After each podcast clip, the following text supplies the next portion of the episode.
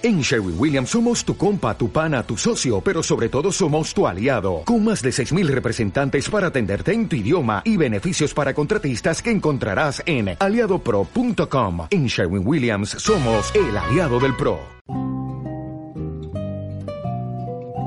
Berecundo Pessoa, un otrora en el siglo XXI.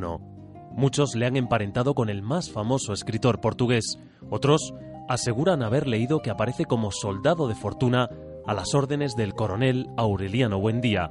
Los más le han visto alguna vez acompañando al contrabajo en los conciertos de jazz del Café Central. Lo cierto es que se ha instalado en la ciudad. Se llama Berecundo Pessoa y es un otrora en el siglo XXI.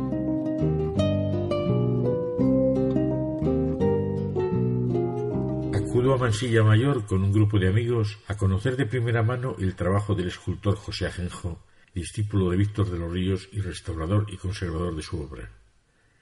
Nos recibe en el estudio donde trabaja, en plena naturaleza, rodeado de libros, materiales y herramientas de su oficio, todo perfectamente ordenado.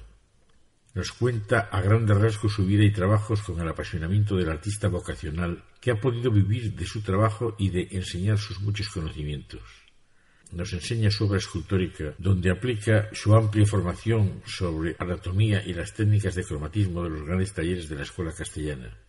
José Ajenjo nos habla con apasionamiento de su vida, ligada a la vida y obra de su maestro Víctor de los Ríos, el que es el único restaurador autorizado y mantenedor de su obra.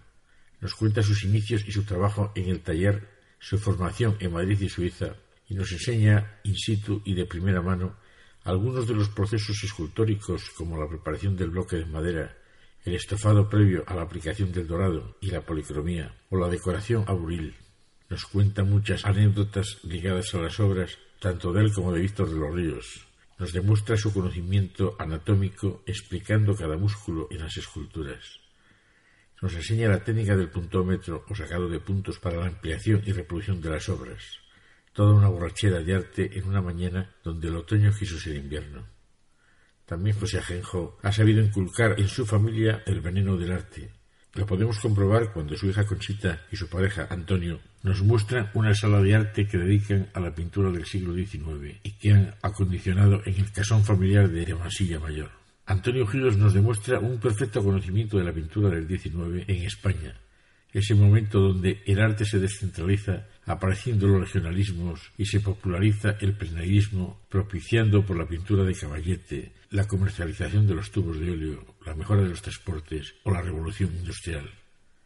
La colección de unos 50 cuadros pivota en torno a la figura de Carlos de Aes y muchos de sus discípulos, pintor nacido en Bélgica e introductor en España de los postulados de la Escuela Francesa de Barbizon.